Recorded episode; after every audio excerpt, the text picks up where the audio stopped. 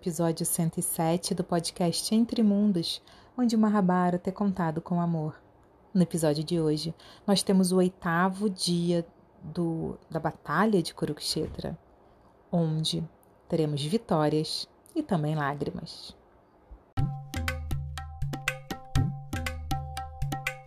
No oitavo dia da Batalha de Kurukshetra, Bima matou mais 17 dos irmãos de Duryodhana. Um grande contingente deles cercou Bima atirando flechas e outras armas contra ele. Porém, Bima foi capaz de interceptar implacavelmente cada uma das armas que foram lançadas contra ele com suas próprias flechas. Sobre a sua quadriga, era inegável que Bima intencionava matar todos os irmãos de Duryodhana ali e naquele exato momento. Foi somente quando Drona apareceu, já derramando sobre Bima incontáveis flechas, que fez ele desaparecer ali, como se ele tivesse enjaulado, que conseguiram de alguma forma estorvar o segundo filho de Pando. E foi assim que Drona ajudou que o restante dos filhos de Dhritarashtra escapassem daquele ataque mortal. Mas assim que Bima conseguiu se libertar do ataque de Drona, mais uma vez ele percorreu o campo de batalha como um lobo sedento atrás de um rebanho de ovelhas. Enquanto Bima desolava as tropas cáuravas e os outros heróis pândavas matavam guerreiros em outras partes do campo de batalha, o filho de Arjuna, de nome Iravan, entrou na batalha. Iravan é o filho de Arjuna com a princesa Naga Ulupi. E o encontro entre Arjuna e Ulupi aconteceu no primeiro exílio de Arjuna, quando, por um ano, ele precisou se ausentar do reino de Indraprasta para cumprir uma regra que acontecia entre os irmãos, que nenhum deles poderia invadir a intimidade do outro enquanto este tivesse no seu tempo de casado com Draupadi. Arjuna, ele, em sua primeira parada, nas margens do rio Ganges, e ele foi seduzido por Ulupi, fazendo um mergulho profundo no reino das Nagas. E lá, depois de uma noite de amor, nasceu, engravidou o Lupe e depois nasceu Iravan. Este filho de Arjuna, Iravan, era um insigne lutador celestial. Ele encabeçava uma divisão de combatentes que cavalgavam sobre corcéis multicoloridos, oriundos das regiões mais altas dos Himalaias. Esses cavalos estavam equipados com armaduras de aço e também de ouro. Os guerreiros Naga cavalgaram de encontro aos Kauravas com gritos medonhos, parecendo na batalha numerosos cisnes no centro do oceano. O lado de Duryodhana resistiu à cavalaria Naga com uma grande divisão de cavaleiros da região montanhosa do reino de Gandhara liderada pelos seis irmãos mais novos de Shakuni. Usando fortes arma armaduras e bradando gritos de guerra, correram de encontro a Iravan e penetraram suas forças, determinados a alcançarem a vitória ou o paraíso. Iravan, vendo aqueles réis humanos tão determinados a matá-lo e também a toda sua força, a toda sua tropa, ele riu alto, chamando assim por seus seguidores. Matai todos esses guerreiros por qualquer meio que encontrem. Os nagas exibiam esplêndidas habilidades nas cavalgadas e na luta.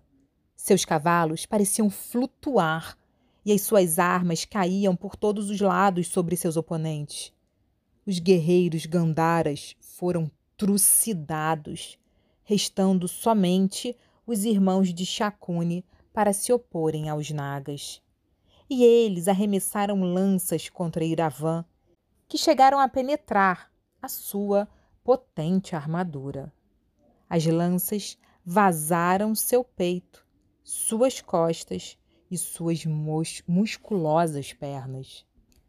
Porém, inabalável, Iravã removeu as lanças e arrojou-as de volta ao som de rugidos tenebrosos. Ele apiou de seu cavalo com sangue escorrendo de suas feridas. Desembainhou um espantoso sabre e voou em direção aos filhos de Suvala, os irmãos de Chacune. Então, aquele maravilhoso guerreiro Naga, que parecia uma montanha móvel coberta de óxido vermelho, girando o seu sabre e o seu broquel, protegia-se de ataques de todas as direções.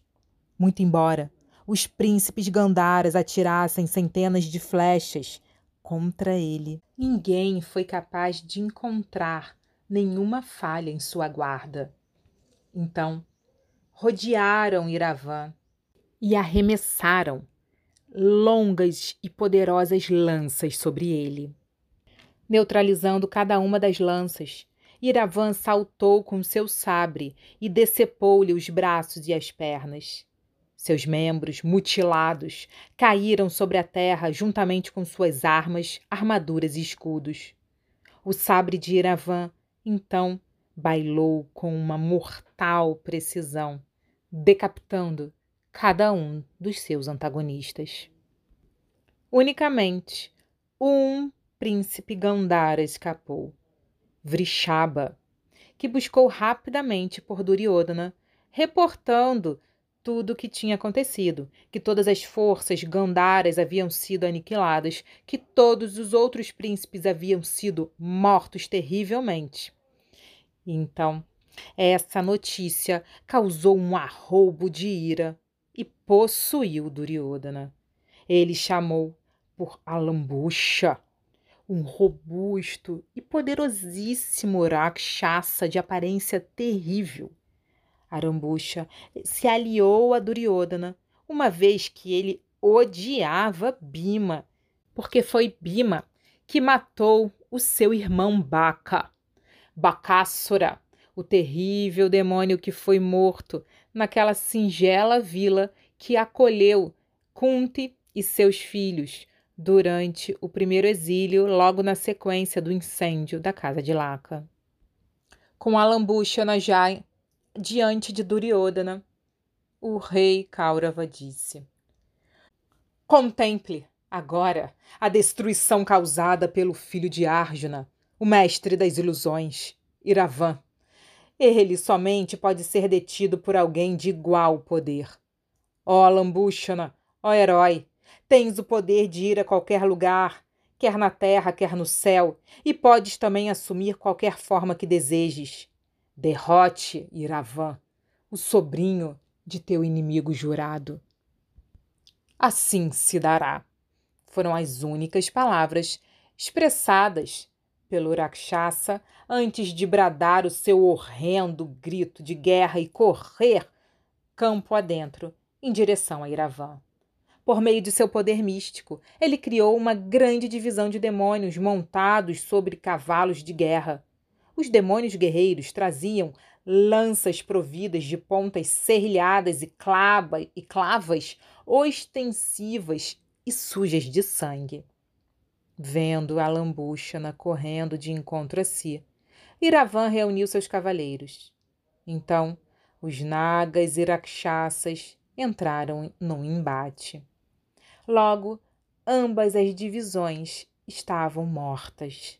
E Iravan e Alambucha enfrentaram-se, assim como Indra enfrentou o demônio Vritássura em tempos muito, muito, muito antigos.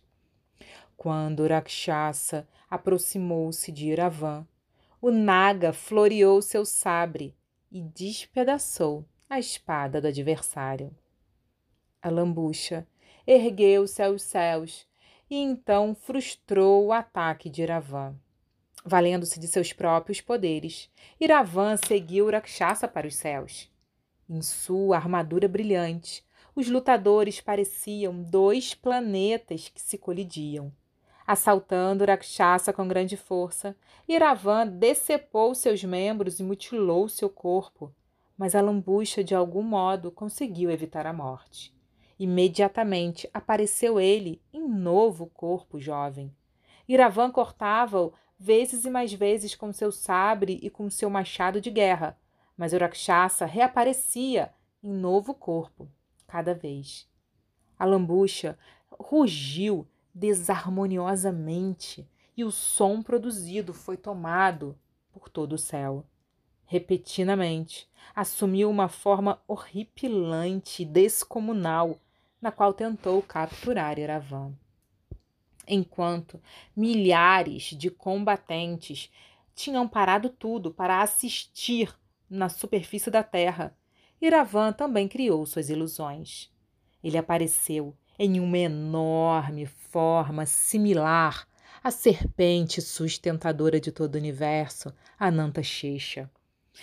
Ele estava rodeado por numerosos outros nagas nas formas de serpentes de aparência terrível. Eles fecharam o cerco em torno de Alambucha, revelando suas presas e cuspindo fogo. O após refletir por um momento, assumiu a forma da águia divina Garuda, arremetendo-se velozmente em direção à superfície como uma ave de rapina. Ela, ele começou a devorar os seus antagonistas. Iravan confundiu-se perante os poderes ilusórios de Alambucha, e conforme o Naga reassumia sua forma pessoal, Alambucha precipitou em sua direção brandindo sua longa espada. Com um poderoso golpe, decapitou Iravan o filho de Arjuna, cuja cabeça estava lindamente decorada por brincos e um diadema de ouro. E ela então caiu sobre o chão, como se a lua caísse sobre o solo da terra. Duryodhana e seus seguidores gritaram e fizeram muito barulho com a sua empolgação e recomeçaram a guerrear com renovado vigor. As forças pândavas, por sua vez, gritaram em dor. Em outro lugar do campo, Arjuna batalhava contra os Samshaptakas e ele ignorava ainda a morte de seu filho. Entretanto, Gatotkacha viu Iravan perecer diante de seus olhos. Com muita cólera, ele urrou estrondosamente. A terra, juntamente com suas montanhas e lagos, tremeu quando o assustador grito ecoou pelas colinas distantes. Os cáuravas deram consigo, trêmulos e suados. Seus membros se paralisaram devido ao medo, e eles relanceavam as direções a fim de tentarem encontrar a origem do tão tenebroso som atormentados pelo grito, fugiram para todas as direções como veados ameaçados por um leão. Gatotkacha ergueu seu fulgurante tridente e avançou em direção aos Kauravas. Ele tinha o amparo de suas hordas de Rakshasa que haviam todos assumidos formas terríveis, horripilantes. Quando entraram em batalha, dispersaram as tropas inimigas, como o vento expulsa com seus soprares a poeira e qualquer outro fragmento. Duryodhana viu suas forças fugirem temerosas ante aquela visão horrível dos Rakshasas. Com um grito de guerra, Duryodhana manteve-se firme para afrontá-los. Ele agitou seu arco e desaljavou inúmeras flechas longas e de pontas muito afiadas. Atrás dele estava uma grande divisão de elefantes. Eles correram de encontro aos rakshasas, bramindo seus gritos de guerra repetidamente. Gatotkacha estava furioso Gritando, ele e seus fiéis seguidores chocaram-se com as forças de Duryodhana. Com sua aparência de espíritos malignos, trágicos e demônios monstruosos, os vigorosos rakshasas atacaram os elefantes. Com flechas, dardos, sabres, arpões, machados e martelos de guerra, matavam os guerreiros sobre os elefantes, após os que erguiam árvores e qualquer outra coisa que aparecesse ali na sua frente e arrastavam por toda a divisão dos Kauravas, diluindo tudo e todos que aparecesse na frente. Havendo dessa forma arrasado toda a divisão, os rakshasas vitoriavam-se aos urros. Duryodhana ficou irado, e a ira colocou Duryodhana fora de si. Despreocupado com a sua própria vida, ele disparou em direção a Gatotkacha com suas tropas. O notável Kuro atirou incontáveis flechas sobre os inimigos. Dezenas ele matou, e caíram agonizando em gritos. Duryodhana exibia em bacante bravura enquanto cortava aquele campo. As suas flechas voavam como raios e injuriavam severamente os rakshasas. Gatotkacha, então, atacou pessoalmente Duryodhana. Embora Gatotkacha haja precipitado em sua direção como a morte encarnada, Duryodhana não cedeu. Uma vez próximo bastante, o Rakshasa colocou-se a repreendê-lo. Ó oh, vicioso! Hoje eu pagarei minha dívida para com meus pais, os quais exilaste. Usurpaste homens tão bons e insultaste a sua casta consorte. Ó homem de inteligência perversa, desgraça da tua linhagem, por esses e tantos outros insultos, eu vou te punir. Enfrenta-me se possuis alguma coragem. Mordendo os próprios lábios, Gatotkacha dispensou uma chuva de flechas contra Duryodhana, que se assemelhou a uma montanha sob uma tempestade na estação das chuvas. Mas ele suportou as flechas sem recuar, como se fosse um elefante recebendo uma chuva de flores. Ele respondeu ao Rakshasa com vinte e cinco flechas, que caíram como serpentes a caírem sobre a montanha Gandhamadana. Trespassado e sangrando, Gatotkacha determinou-se a matar Duryodhana.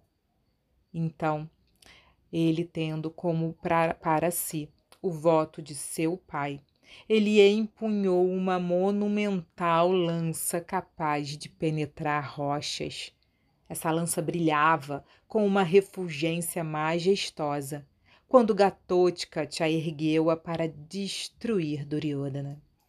Vendo Kaurava em perigo, o líder de uma divisão de elefantes, um rei chamado Banga, incitou seu elefante. Ele colocou-se entre Duryodhana e Urakshasa no exato momento em que a lança foi atirada.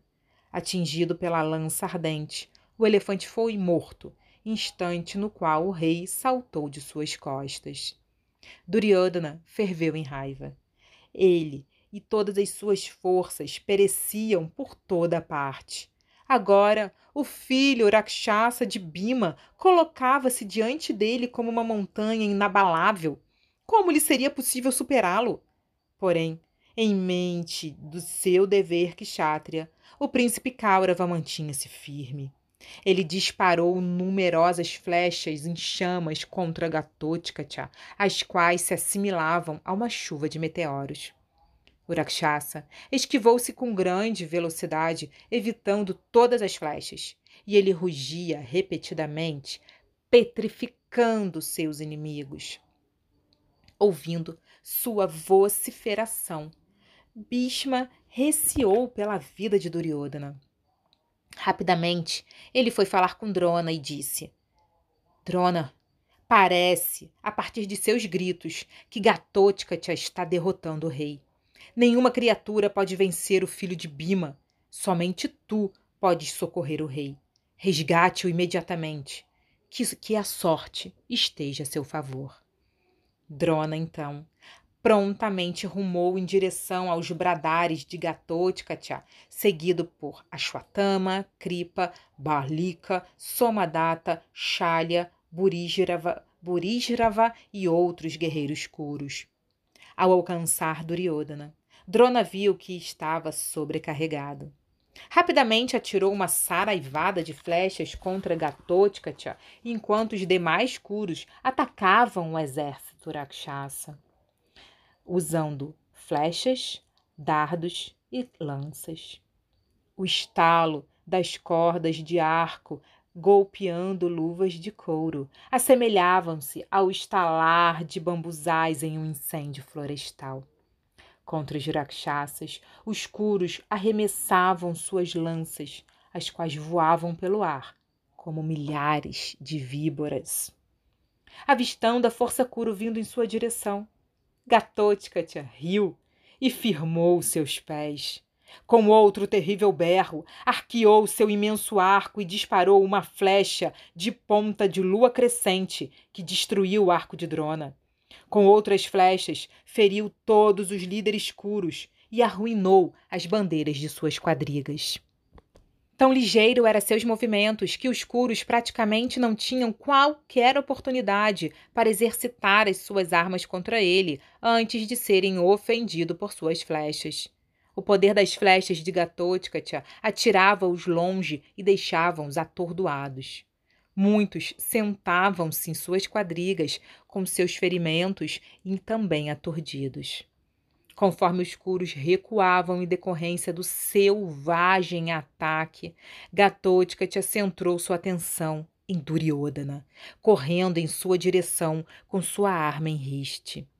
Vendo isso, os curos se reuniram e choveram flechas sobre o terrível Rakshasa, dolorosamente ferido. Gatotkacha subiu alto no céu, tal qual uma águia. Seus bramires chegaram a Yudhishthira, que disse a Bima: Eis certamente os branidos de teu filho. Suspeito de que esteja sob o ataque de muitos poderosos hostilizadores. Ao melhor entre os homens, meu irmão Bima, vai-se imediatamente ao seu auxílio. Bima obediente à instrução de seu irmão, correu ao encontro de Gatotkacha, assistido por outros guerreiros. Pândavas sob quadrigas e um grande contingente de soldados de infantaria. Quando próximo de seu filho, vociferou seu urro de guerra, ouvindo o que se empalideceram os couros. Quando investiu contra eles, muitos fugiram. Os curos de destaque, entretanto, não fugiram. E uma violenta batalha se deu entre eles e as forças combinadas de Gatotkacha e de Bima. Duryodhana reuniu suas tropas, as quais retornaram para o combate unicamente para serem dizimadas pelos, pelos explosivos guerreiros pândavas. O chão cobriu-se de corpos mutilados de homens beligerantes de ambos os grupos. A colisão de armas contra armadura era ensurdecedor. Uma densa nuvem de poeira vermelha tomou o ar, razão pela qual ninguém era capaz de ver algo claramente. Nesse embate horrendo e confuso, amigos atacavam amigos, incapazes de distingui-los dos, ad dos adversários. Gradualmente, havia tanto sangue derramado sobre o chão que a poeira começou a se assentar. Tudo novamente se tornou visível, revelando o cenário de destruição por toda parte. Bima e Gatotkacha varriam o campo de batalha como vendavais, matando milhares de homens. Duryodhana viu suas forças serem derrotadas. Ele ordenou a Bagadatta, o rei de Pragyotis, que atacasse Bima e o seu filho.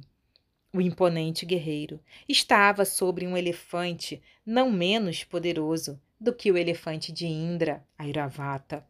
Amparado por uma vasta divisão de elefantes, ele foi ter com Bima, a quem clamou seu desafio. Vendo-o aproximar-se como uma montanha móvel, os guerreiros pândavas rodearam-no e flecharam-no fartamente seu elefante, que jaziu sobre o lado de seu corpo. Ferido por centenas de flechas, o imenso paquiderme assemelhava-se a uma colina decorada por fendas de greda vermelha.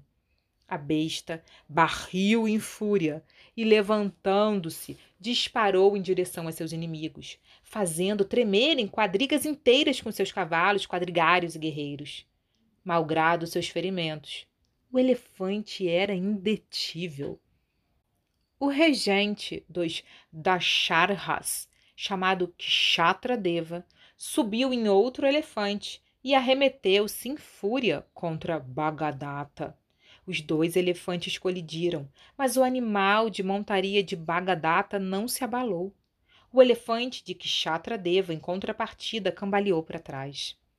Em rápida sucessão, Bagadatta pinchou contra ele quatorze lanças embelezadas por pedras preciosas e providas de pontas longas e farpadas. Estas perfuraram a armadura do elefante e atordoaram-no. Grunhindo de dor, o elefante do rei da Sharha virou-se e saiu em disparada, trombando contra o exército que pertencia. Bagadatta rugiu de júbilo e aguilhou o seu próprio animal, que se colocou a errar, titubeante pelo campo de batalha. O imparável elefante arrasava divisões de soldados conforme corria em diferentes direções. Os pândavas dispersaram-se por todas as direções diante deste horror.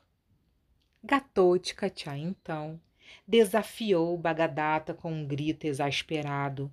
Assumindo uma forma descomunal, atirou um fulguroso tridente contra o elefante.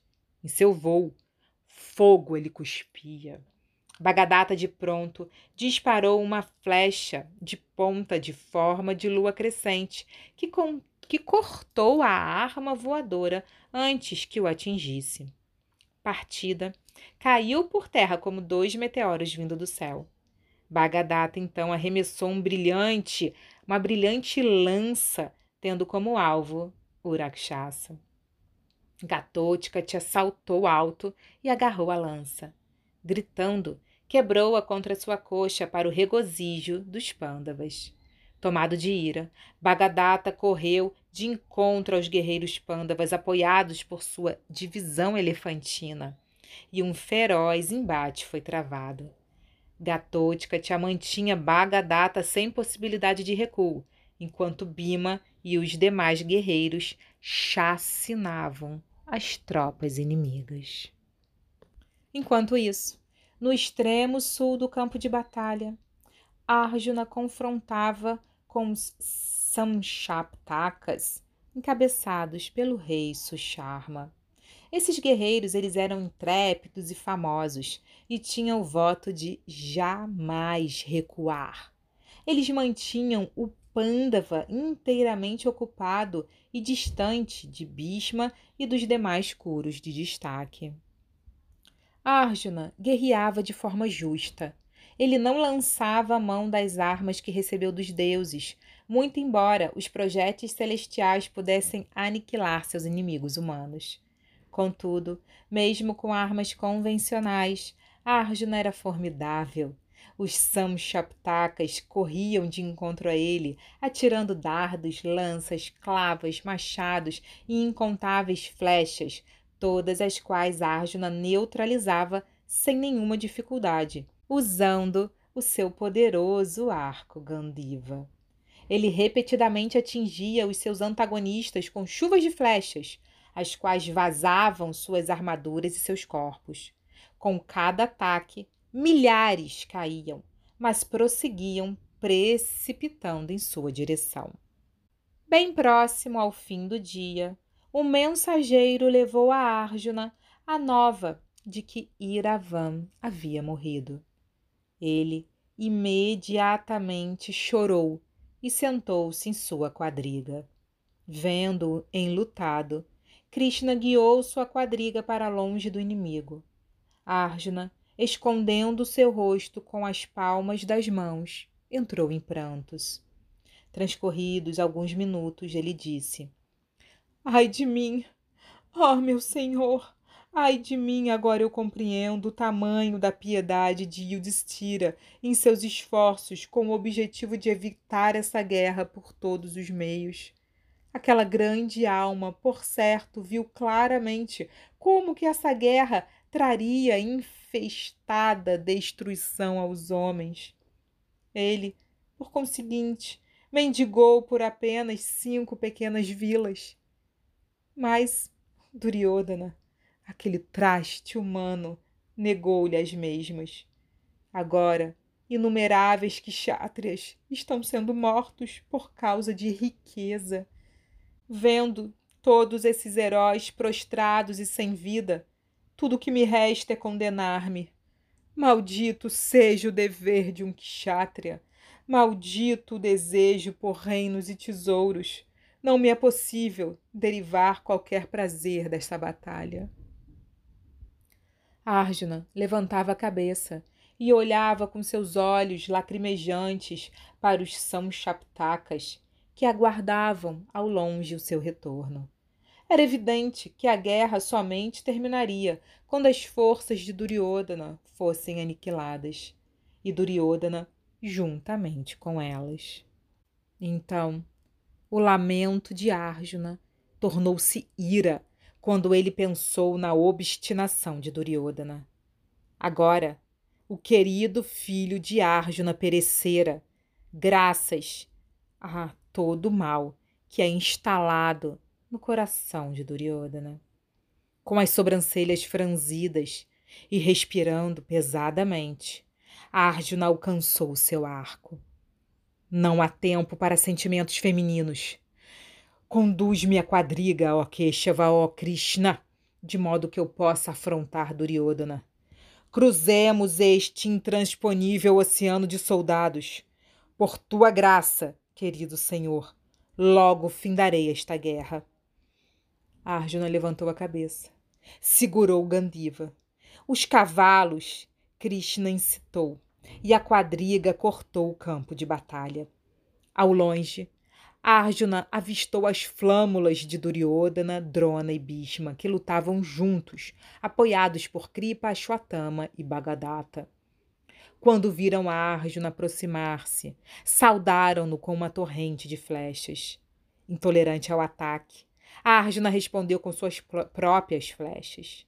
Ele colocou-se a percorrer o campo, atirando suas flechas por todos os lados, cada uma das quais voava com indefectível precisão até o seu alvo.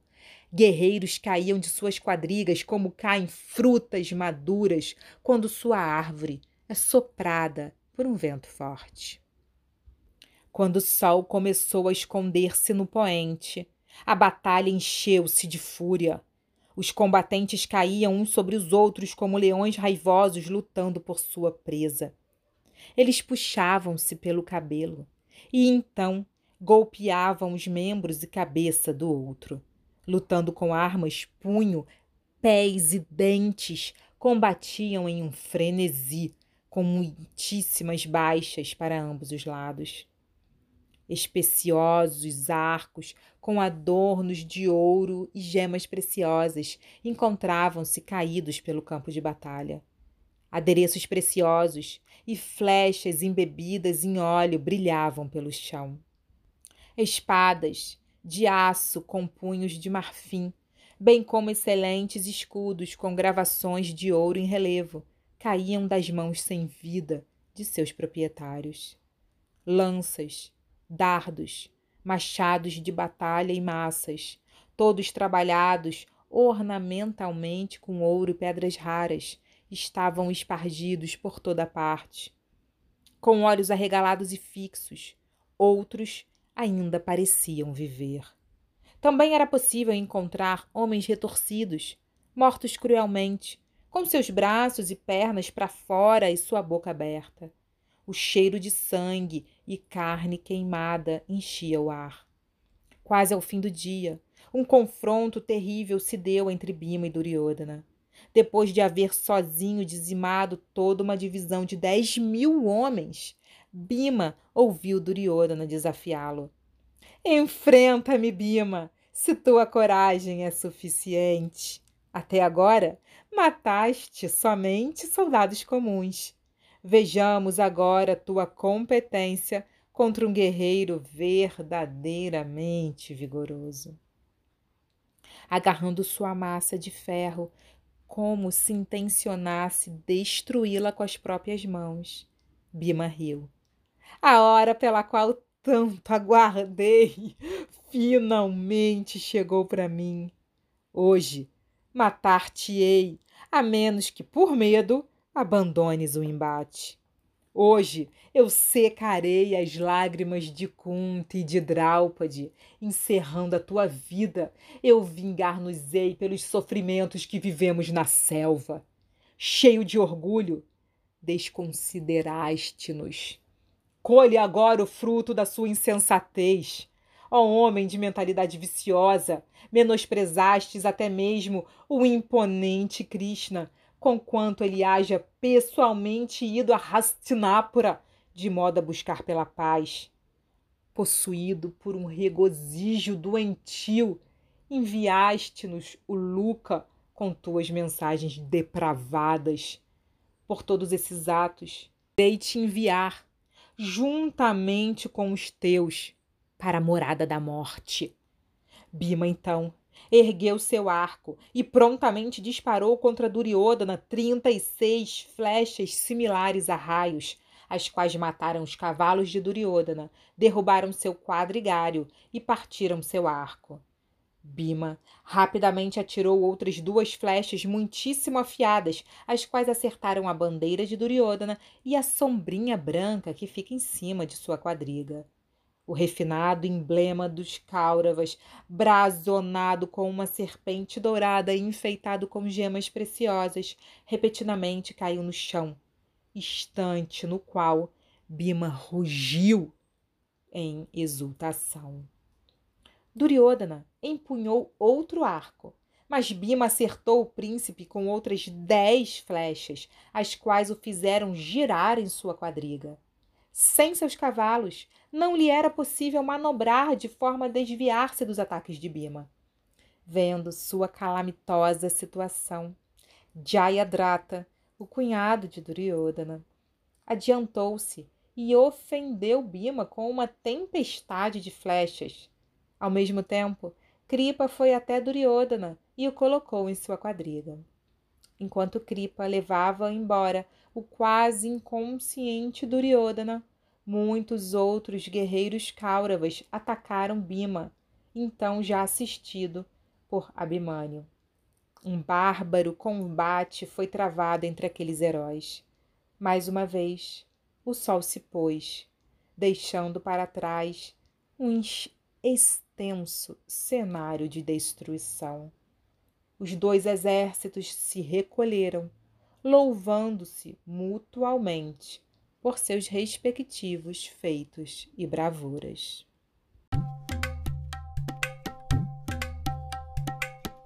Olá, bem-vindos ao episódio 107 do Entre Mundos, onde vivemos o oitavo dia de Kurukshetra. Kurukshetra que nesse dia não foi nada cotidiano. É, no último episódio falamos sobre essa beleza de um dia normal. E o oitavo dia de Kurukshetra já nos mostra algumas dores bem profundas que irão surgir aí, né? com todo esse embate. É, Duryodhana ele foi abatido, não morreu, mas ficou é, ferido, foi tirado inconsciente da batalha. E nos próximos episódios a gente vai ver no que, que isso vai dar. E no próximo episódio, né? E uh, Arjuna ficou é, muito abalado, muito triste com a morte do seu filho Iravan. É, Arjuna ele entrou ali num estado muito parecido com aquele do início da batalha, de se, né, de, de não querer lutar, de falar que né, de maldizer ali, amaldiçoar toda aqueles, é, todo, toda a riqueza, todo o Dharma do Kshatriya. Fala que é por conta de bens materiais que está tendo aquela batalha. Ele ficou ali, né, momentaneamente confuso. Mas todos nós sabemos que não é por causa de bens materiais, não é por causa de terras, pelo menos da parte de Yudhishthira que está tendo essa batalha, mas é pelas virtudes humanas. É uma batalha muito além de pedaço de terra. Yudhishthira jamais batalharia por isso, mas para resgatar ali a fé nas virtudes humanas, né? É, e não ali entregar de mãos beijadas, né, para Duryodhana, que representava ali todo o mal o vício, né? A Kaliuga, tudo isso que a gente já sabe. Arjuna, assim, muito bela, assim, eu, eu gostei, eu acho que isso vale a pena a gente comentar, que ele ele entra nesse estado de confusão por conta da dor do, da morte do seu primeiro filho. Iravan é o primeiro filho de Arjuna. Depois a gente volta na história de Iravan. E ele, sozinho, ali, refletindo com si mesmo e sendo acolhido por Krishna, porque Krishna simplesmente deixou Arjuna falar, se expressar, se lamentar e sozinho Arjuna se recobrou, escutando a si mesmo. Então, Arjuna ele conseguiu acessar através da ira, né? porque foi a ira de Arjuna que fez com que ele saísse ali daquele estado de prostração, de depressão, e que falasse não, levantar, né? Levantou a cabeça, pegou seu arco e falou: "Vou acabar com Duryodhana, vou matar ele agora". E matar, enfim, vou acabar com essa batalha, vou, vou, vou, vou atrás aí desse pessoal que matou meu filho. E ele saiu ali do estado de penúria pessoal. Então, a gente vê um exemplo nítido aí de como que os modos da natureza, os gunas, que Krishna descreve no Bhagavad Gita, eles atuam sobre a nossa vida. Quando a gente tá, o que faz, né, esses três gunas que são paixão, rajas, bondade, sattva e ignorância, tamas, né? Esses três gunas que, de acordo com Krishna aqui, olha, no capítulo 13, deixa eu ver qual é o verso. Capítulo 14, verso é, 5, logo no comecinho do capítulo 14. Krishna fala assim para Arjuna: A natureza material consiste em três modos: bondade, paixão e ignorância. Ao entrar em contato com a natureza, ó Arjuna de braços poderosos, a entidade viva eterna é condicionada por esses modos. Então, eles agem sobre a gente o tempo inteiro. Enquanto o ser humano pensa que está agindo no mundo, são os modos da natureza que estão agindo nos seres humanos, fazendo com que os seres humanos ajam de diferentes formas no mundo. Então, né, lembrando esses últimos capítulos aí do Bhagavad Gita, é, a, que Krishna explica que a gente pode comer de forma é, na comer na bondade, comer na paixão, comer na ignorância, se relacionar, ter fé, trabalhar, é, enfim, tudo que a gente faz a gente pode fazer dentro desses três modos, né, de acordo com esses três modos. E esses três modos têm uma hierarquia, que um se sobressai é, é, em cima do outro de acordo com o objetivo de avanço espiritual, de autorrealização. Então, nesse caso, a, a, a bondade é melhor do que a paixão, que é melhor do que a ignorância. Então, é necessário nos mantermos na bondade. Porém, para agir, para criar, para construir, a gente precisa da paixão. A gente precisa da paixão. para a gente sair da, da, da, da inação, né, da prostração, a gente precisa da força da, da, da paixão. Então, a Arjuna aí, através da ira, né, que é um, um objeto da paixão, ele conseguiu reagir e pegou ali, falou, falou para Krishna, vambora. E agiu mesmo, né? Pegou seu arco, pegou a quadriga e foi, foi, foi para a luta e não ficou ali se lamentando e sofrendo as dores do seu luto. Falando em luto, vamos voltar aqui a Iravan. Iravan, lembrando a todo mundo, ele é filho de Olúpio, a princesa Naga, aquela do reino das cobras. Né? Naga, eles são umas criaturas muito comum no, na literatura védica, nos Puranas, e está presente em muitas histórias. Assim, no Mahabharata, ó, no Mahabharata mesmo, a gente viu que é, lembra quando Bima, lá ainda criança, foi envenenado por Duryodhana, jogado no fundo do Ganges. E aí ele foi picado, foi parar no reino dos Nagas. E lá ele foi cuidado pelas cobras. Primeiro ele, as cobras picaram ele todinho e ele não morreu. Porque as cobras, o veneno daquelas nagas era um antídoto para o veneno que Duryodhana tinha, colocado, tinha dado para ele. Vocês lembram dessa história? Aí ele foi cuidado durante sete dias ali no reino das Nagas e ressurgiu, foi para foi a superfície muito mais forte do que quando ele desceu. Foi essa força, foi essa todo esse esse cuidado aí, todas aquelas aquelas aqueles remédios, né, assim que, que, que ali os cuidadores ali do reino dos Nagas davam para Bima fortaleceu muito ele. Outra história essa de, de Arjuna. Vocês lembram quando Arjuna era recém-casado? Só Arjuna, né? Mas todo, todos os irmãos com Draupadi e teve um acordo nupcial ali, um acordo matrimonial, na verdade, que falava que nenhum irmão poderia invadir a intimidade do outro irmão com Draupadi, né, o local de intimidade, a casa, o quarto, nenhum lugar que eles estivessem juntos como marido e mulher sozinhos, é, enquanto o, o, esse irmão fosse um cunhado, né? Ou você era marido mulher, ou eles se tornavam ali, os outros quatro que esperavam eram simplesmente cunhados e tinham que agir com total respeito né, nessa posição ali.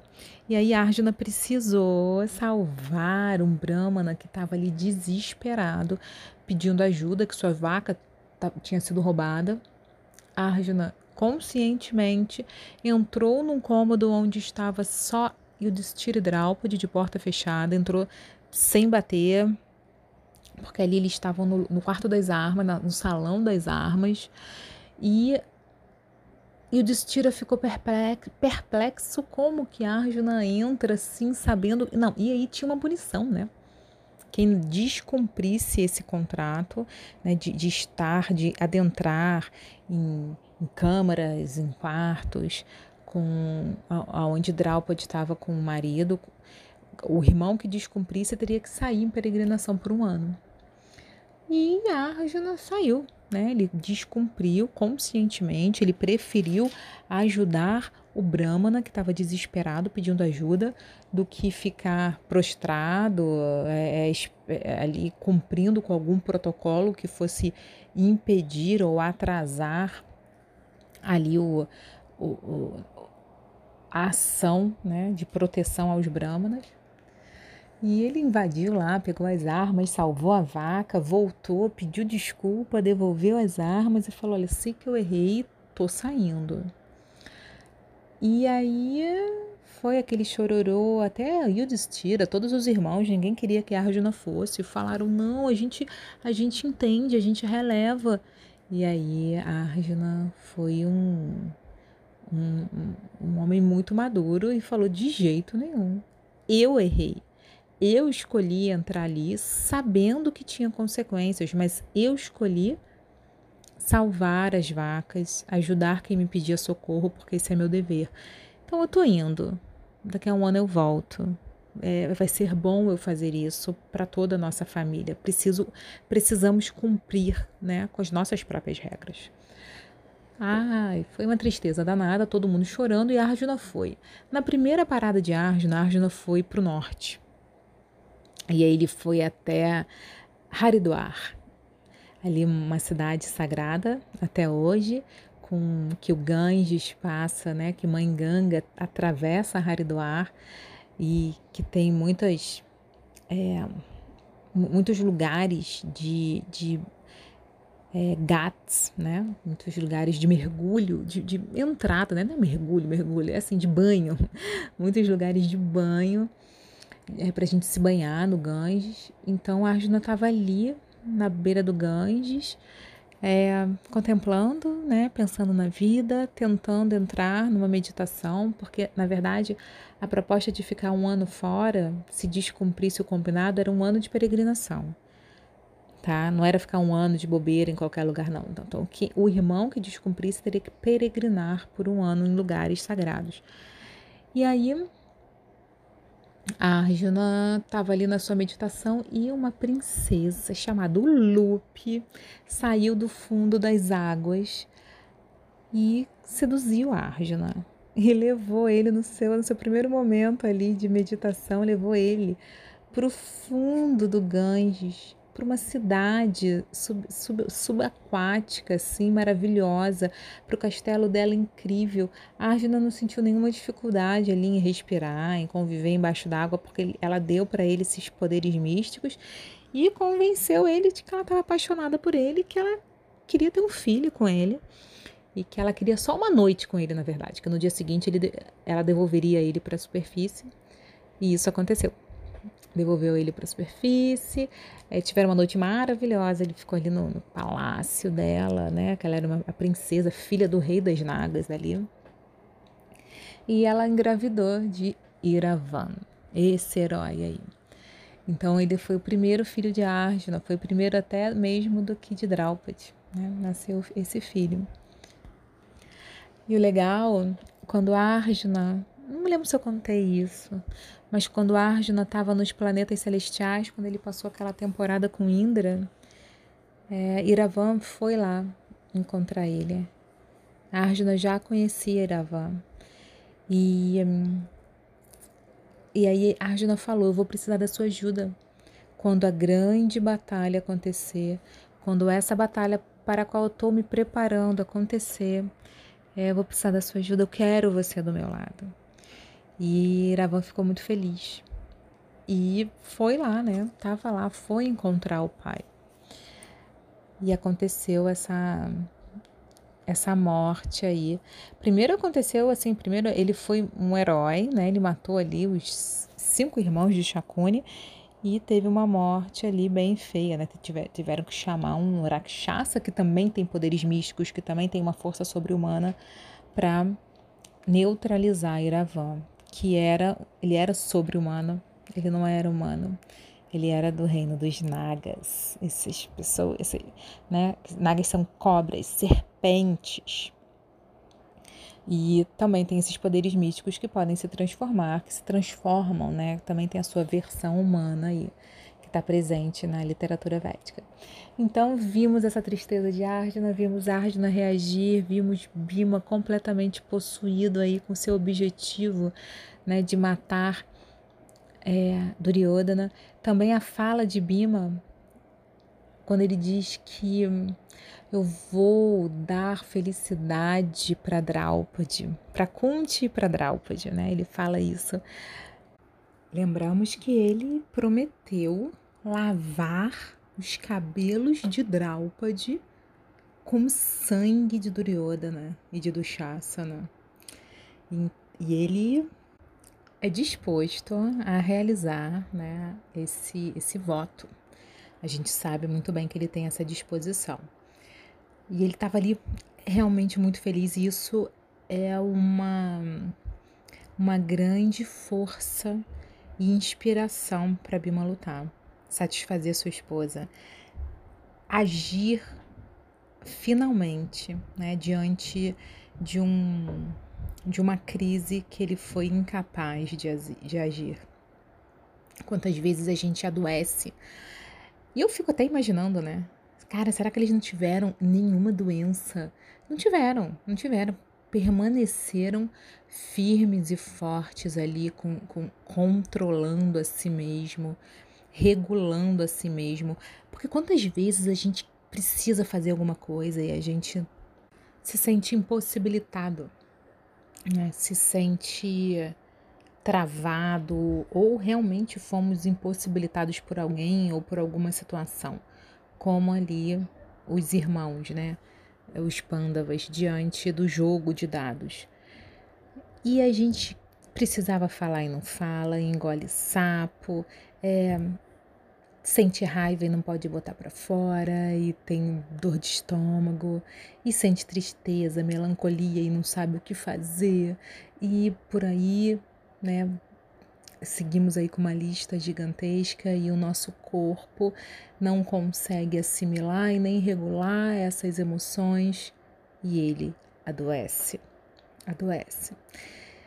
É, mas vemos aí homens fortes que conseguiram domar a si mesmo, não deixaram cair, né? não se deixaram cair é, mesmo diante de todos os maus, não se fragilizaram, não se vitimizaram, simplesmente foram por toda a raiva que eles sentiam, eles conseguiram lidar com tudo isso sem deixar o corpo sucumbir. Homens, é, os, os pândavas e Draupadi, é dito que quem ficou mais debilitada, quem se debilitou muito, mas não é citado doenças no Mahabharata foi Kunti. Mas ela ficou, ela perdeu a juventude, né? ela perdeu aquele o brilho da vida e ela entrou num estado mesmo de melancolia, de tristeza profunda e ela se retirou. Agora, ali Draupadi e os Pandavas, eles se mantinham com um propósito. E quando a gente mantém um propósito na nossa vida, quando a gente tem uma meta, quando a gente consegue enxergar para onde a estrada que a gente está caminhando está nos levando, isso daí já gera um grande vigor, uma assim a, a virtude da vontade, ela consegue ser, ela, ela consegue gerir todo o nosso corpo, o nosso ser e, e nos levar adiante, fazer a gente sair dos momentos mais escuros e tenebrosos. É, precisamos educar a nossa vontade. Né? Vontade não é o simples fato de querer, quero ou não quero, mas a vontade que eu digo é uma virtude, aquela força motriz, aquilo que faz a gente fazer, seguir em frente. Quando a gente educa a nossa vontade, a gente consegue fazer as coisas que a gente não quer ou viver as coisas que a gente não quer, porque a gente tem um objetivo lá na frente que a gente quer alcançar. E isso é uma base de estudos do ser humano, esse estudo da vontade, né? Essa estruturação da vontade humana como algo que realmente pode transformar vidas ou é, manter né, vidas que passam por problemas muito difíceis, como no caso, era ali né, o exemplo do exílio do, dos pândavas dos 13 anos. Então, eu vou terminar por aqui com esse ponto, com essa inspiração. Uma coisa que eu esqueci de falar quando eu estava falando de Eravan é que é uma curiosidade. Essa pessoa, esse personagem, o filho de Arjuna, Iravan, esse, esse príncipe Naga, ele, é, ele é uma, uma divindade adorada em vários lugares da cultura hindu. E tem histórias paralelas de Iravan que colocam na conta do Mahabharata muitas histórias, como por exemplo que ele se deu como que ele foi um sacrifício humano, que sacrificaram Iravan é, para a vitória dos Pândavas. É, ah, e tem algumas outras coisas aqui que eu não estou me lembrando, mas esse é muito, muito comum. Mas ele não está é, no, no, no Mahabharata. Ele é cultura popular e ele é e é uma cultura popular assim, tão contada, tão bem contada e repetidamente contada dentro de toda a história do Mahabharata que tem muitas pessoas que falam que que realmente ou acreditam ou falam ou juram de pé junto que é, é ele foi Iravan foi sacrificado pelos próprios tios, né, Arjuna e os tios para para como uma oferenda para vitória, para eles conseguirem a vitória. Mas isso não é verdade. Vyasa Deva, em nenhum dos seus versos ele descreve isso. Mas, por exemplo, um, um, na Indonésia, na né? Indonésia, ela é uma grande parte hindu, então tem cultos a Iravan, é, Tamil Nadu, é, e sul da Índia em geral ali. Então, assim, é um, um, outro olhar sobre o Mahabharata, com muitas histórias paralelas que fazem parte da cultura popular e que não estão ali descritas por Vyasa. E uma delas é um desses personagens que se exaltaram, né, que foi exaltado ali diante da cultura popular hindu, é Iravan. E é muito conhecida, né, por lá, assim, nessas regiões específicas por conta disso. Então eu termino por aqui com minha sempre gratidão em dia a todos vocês por esperarem cada episódio, por estarem comigo nessa grande e intensa jornada. Um beijo.